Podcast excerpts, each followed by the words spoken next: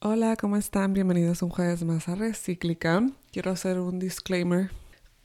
si eres si eres hombre, a lo mejor este tema pues no es para ti, aunque no estaría mal que tuvieras conocimiento también de este tema que es único de las mujeres que es el periodo menstrual, las fases del periodo menstrual, pero igual estaría muy bien que tuvieran conocimiento de este tema porque todos los hombres conviven con mujeres y viceversa, ¿verdad? Todos tenemos una mamá, a lo mejor tienes una hermana, em, esposa, novia, no la comprendes ciertos días del mes, dices por qué está así, qué le está pasando.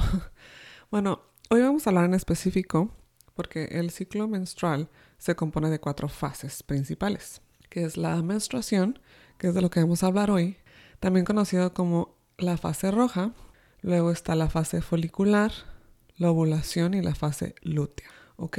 Pero no voy a hablarles ahorita yo de este tema, simplemente me voy a enfocar en lo que es la primera fase del ciclo menstrual, que es la menstruación. Y si quieren saber más acerca de este tema, les voy a recomendar un podcast que se llama El coraje de ser tú. El episodio 6 se llama Reclama tu naturaleza cíclica las fases y los arquetipos de tu ciclo menstrual, prácticas y hábitos para sentirte alineada y el permiso de vivirte libremente con Maciel Galindo. Les recomiendo mucho ese episodio en específico para tener un mayor conocimiento de las fases del ciclo menstrual, la razón por la cual nos comportamos de cierta forma y bueno, como lo dijo la host de este podcast que se llama El coraje de ser tú, puso ahí en la descripción. ¿Por qué conocer de este tema? porque cuando uno conoce su cuerpo y hace las paces con su naturaleza, la autenticidad florece.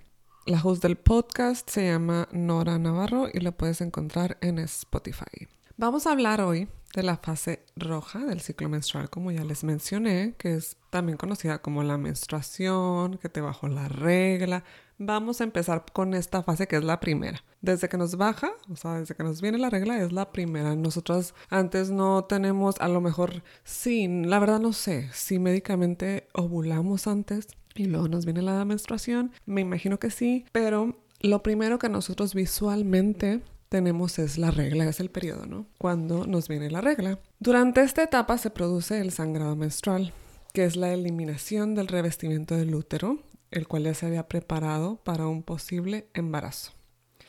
Y en caso de que esto no ocurra y el óvulo no haya sido implantado, pues viene lo que es el sangrado. Las mujeres somos diferentes todas, entonces a algunas les puede durar tres días, cuatro, cinco, siete. A mí me dura siete días. Durante este tiempo se desprenden fragmentos del revestimiento del útero, conocidos como endometrio, y salen a través del el canal vaginal por eso se produce este sangrado. Y también es súper diferente en cada mujer. Puedes tener un flujo ligero, un flujo abundante, puedes tener cambios ¿no? en el flujo, etc. Es como ya meternos más en, en otras cosas. Lo común de esto es que se sienta, ¿no? Es algo que lo estás viendo, pero también se siente. Se siente en tu interior, por ejemplo en los ovarios, tienes cólicos, hay más sensibilidad, eh, cambios de humor, fatiga, por todos los cambios y las fluctuaciones hormonales que ocurren en nuestro cuerpo durante este periodo. Es pues importante mencionar, como ya les dije, que es normal que tú lo vivas de cierta forma y otra persona lo viva de otra. Para mí, a pesar de que tengo endometriosis, no es doloroso. Mis periodos nunca han sido dolorosos.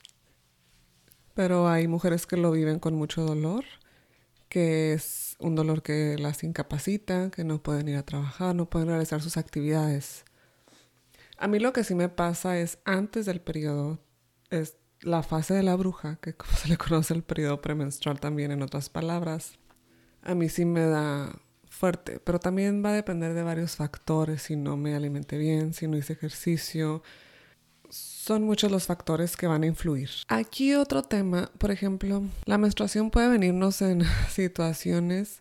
A ver, la menstruación la vamos a aceptar diferente, depende pues la situación en la que estemos. Me acuerdo yo cuando era niña, yo ya quería que me bajara la regla porque yo ya quería ser una adolescente. Ya quería crecer, ya quería estar viviendo lo que mis compañeras estaban viviendo porque la mayoría de mis conocidas ya tenían su regla. Entonces, para mí fue un momento de felicidad cuando tuve mi primera menstruación y obviamente les digo, va a ser depende de cómo estés en ese punto de tu vida, vas a ver a la menstruación como algo positivo, como si no te quieres embarazar, por ejemplo, o al contrario, si estás sufriendo de infertilidad cada mes que ves que llega la regla, va a ser un factor que va a detonar ciertos sentimientos, a lo mejor negativos, de frustración. Entonces, para lo que tú estés viviendo, quise compartirte estas afirmaciones para el periodo menstrual.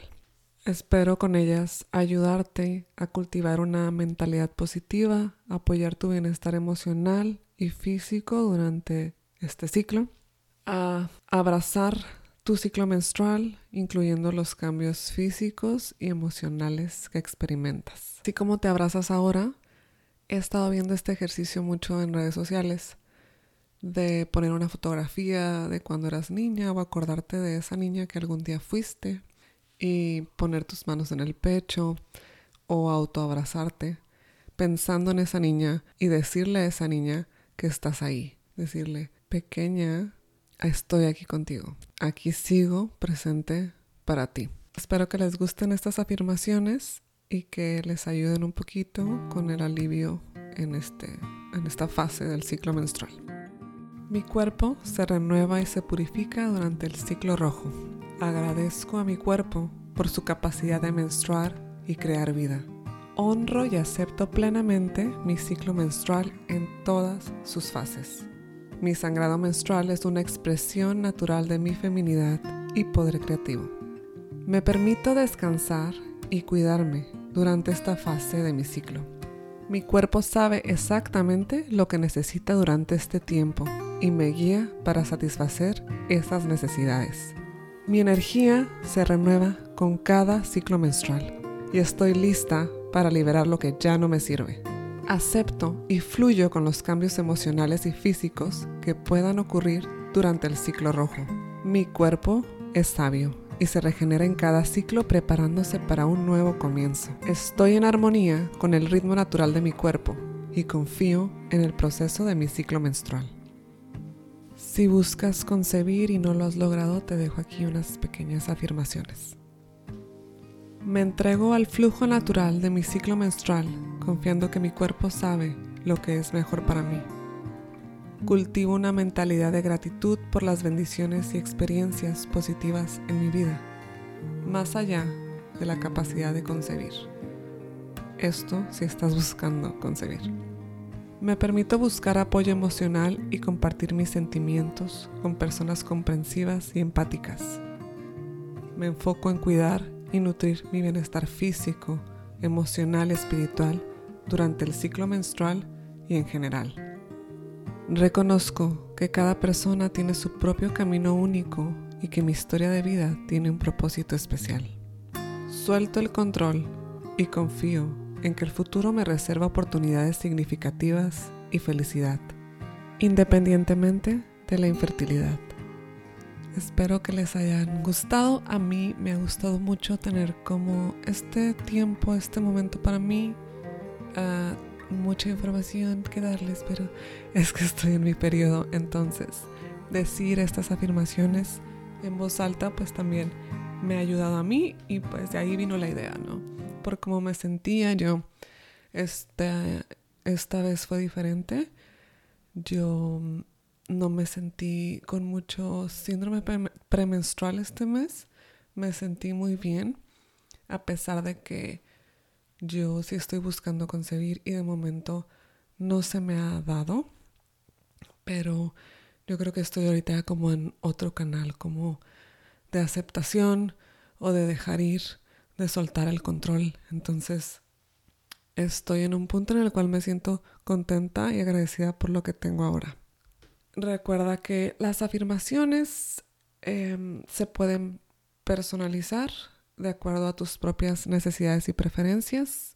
Si las que yo te mostré en este episodio no te gustan, tú puedes escribir tus propias afirmaciones y repetirlas de forma regular y tener una conexión emocional para que sean más eficientes estas afirmaciones. Hay algo como en tu cerebro que hace que se conecte lo que tú dices con lo que puedes pensar o sentir. Muchas gracias por haber estado aquí en otro episodio más de Recíclica. Este episodio es especial. Les digo, me gustó. me gustó este espacio así, tranquilo. Creo que conecta más con mi personalidad. Espero poder verte aquí el próximo jueves y que tengas muy bonita semana. Chao.